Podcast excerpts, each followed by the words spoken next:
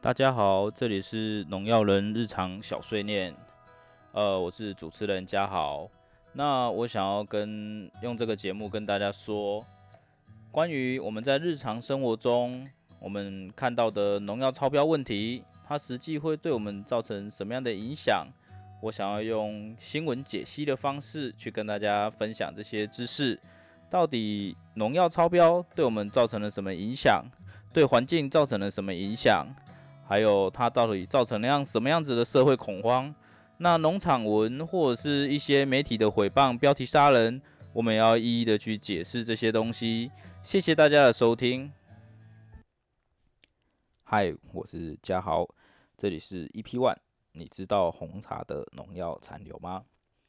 其实我们日常最常接触到的就是吃进肚子里面的植物，然后粮食，还有我们平常最容易接触到的就是呃手摇类的茶类饮料。那我们以案件来讲这些东西的时候，我们可以先提最近最近的一个案件，这是高雄市卫生局还有食品药物管理署 FDA 他们在九月一号。他们想着最近气候炎热，所以我们应该要来抽验一些呃日常比较常见的一些罐装饮料，然后手摇饮料，来检验看看有没有比违法的农药残留。那在真的抽验到了一个农药残留，那台湾有残留超标检验公布的一些网站，所以我们会在下面去贴。贴这个公布这个案件的连结。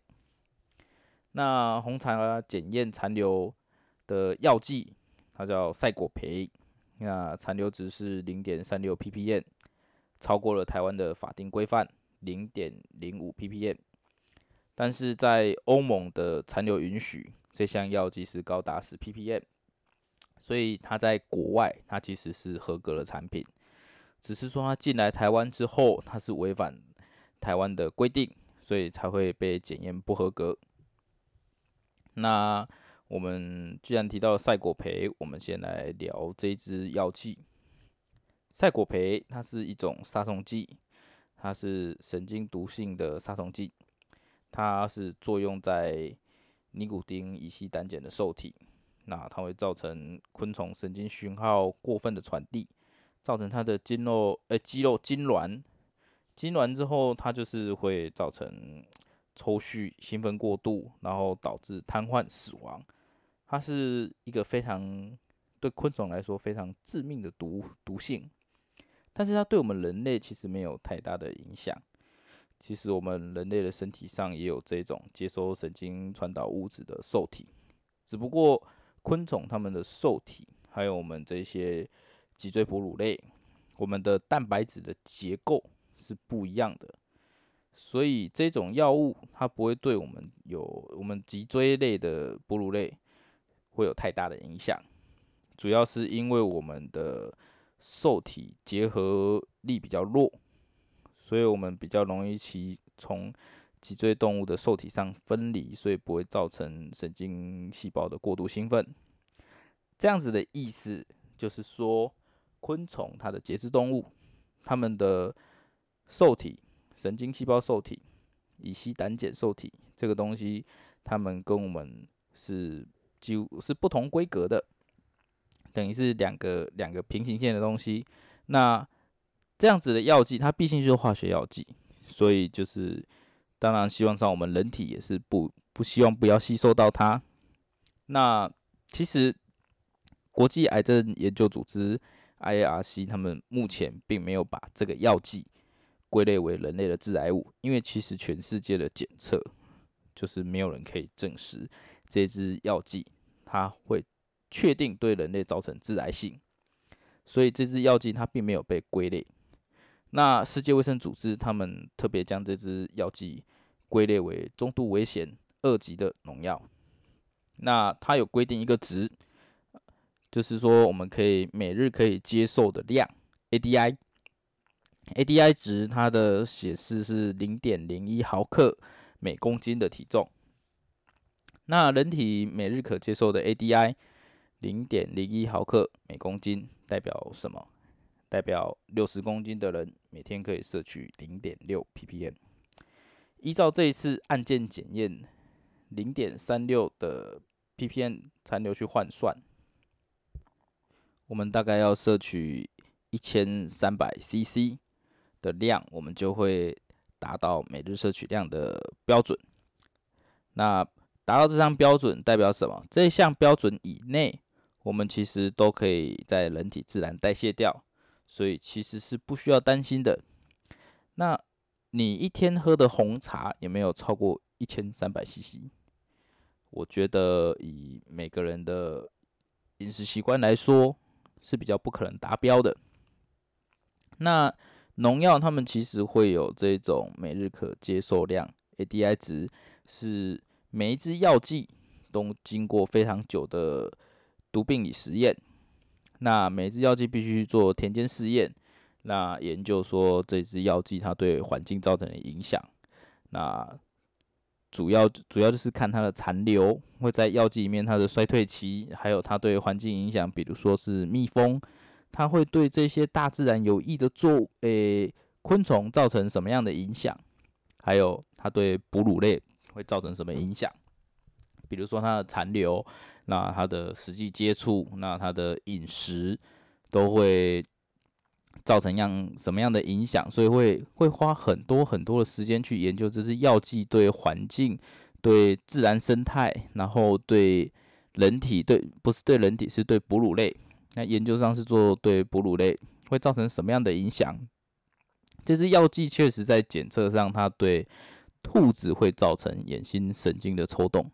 可是它其实对人体并没有可以证实的任何的影响，那实际上也没有对人体造成呃致癌性或者是什么都没有人可以证实，也没有人有办法公布出来。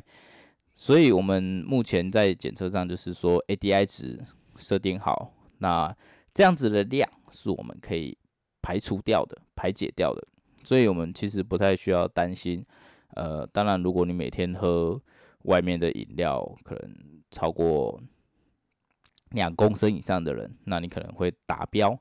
那不过不用担心的是，这一批这一批违规的红茶其实已经被挡下来，而且是呃是开罚，然后受令就是收到命令，他们是要销毁、销毁，然后再送回去的。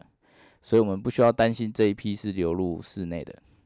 那所以，我们其实听到一个新闻的时候，我们要去分析它实际对我们造成了什么影响，而不是去跟媒体一样用标题去造成恐慌，然后让你去可能就是说啊，我们要抵制红茶，不需要去做出这样子的行为，因为农药其实对我们的环境造成了很多很多的影响，包括我们最常。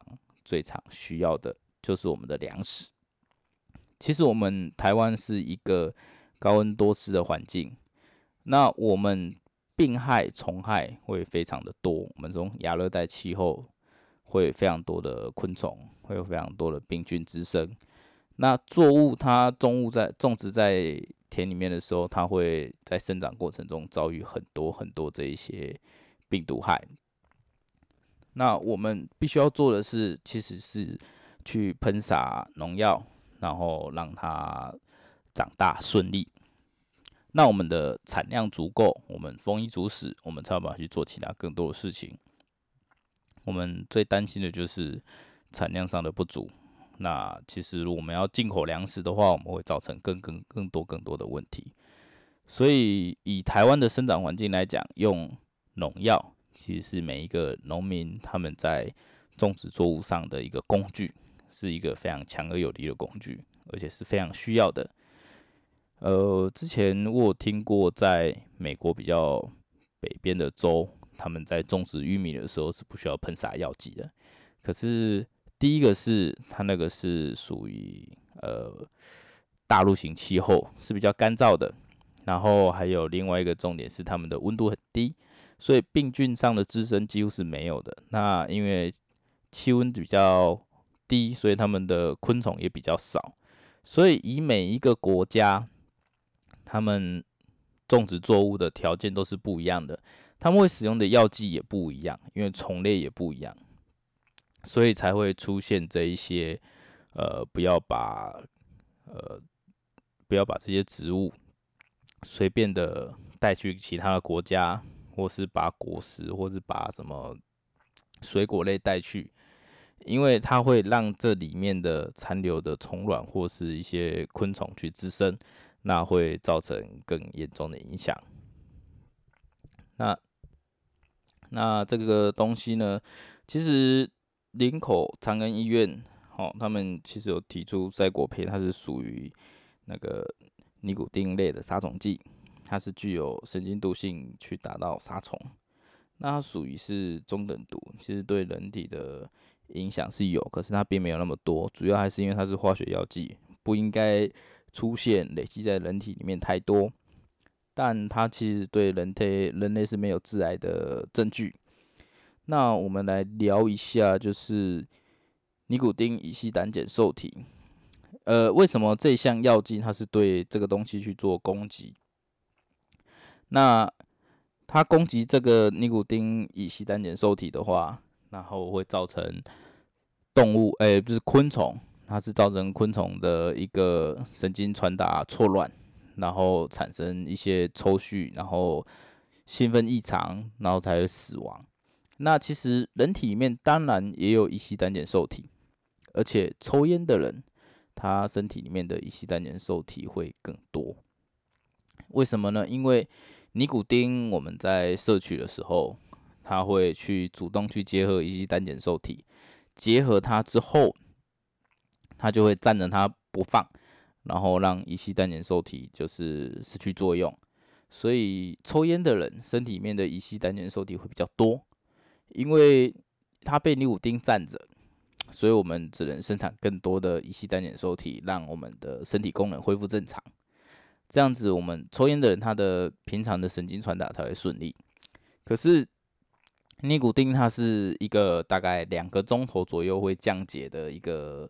化学成分，那等到它两个小时之后降解，降解之后，它会造成那个乙烯胆碱受体的释放，因为它重新又有了作用，所以这个时候就会出现呃，比如说神经不自主的抽搐，然后甚至就是量多的话会不舒服，可能会哦冒冷汗、头痛之类的，因为你的神经传达出现了问题，所以对你整个人造成了很多很多的影响。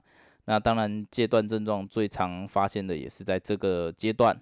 当它你的尼古丁整个退掉之后，你身体里面的神经传达是完全错乱的，所以会有非常非常多的戒断症状。那乙烯胆碱受体它主要的作用就是在传递我们的呃我们的精神电流的传递物质。那它的作用其实就是你们可以去看人体生理的一个。神经学的部分，那它对我们造成的影响其实非常的有限，所以我们不太需要去担心说这个赛果培它的东西对我们造成了的造成了什么样的影响，所以不需要去跟着新闻的随波逐流，然后去看它的标题说哦红茶都不能喝，不需要去做到这样的事情，因为这一批货它其实并没有进来台湾。那我们该做的是去去听或者是去看新闻，然后我们去了解这项东西它的作用是什么。我们平常生活中遇得到吗？它对我们造成了什么样的影响？我们要去求证，或者是来听我的节目也可以。那谢谢大家听我唠里唠叨的说的这些话，拜拜。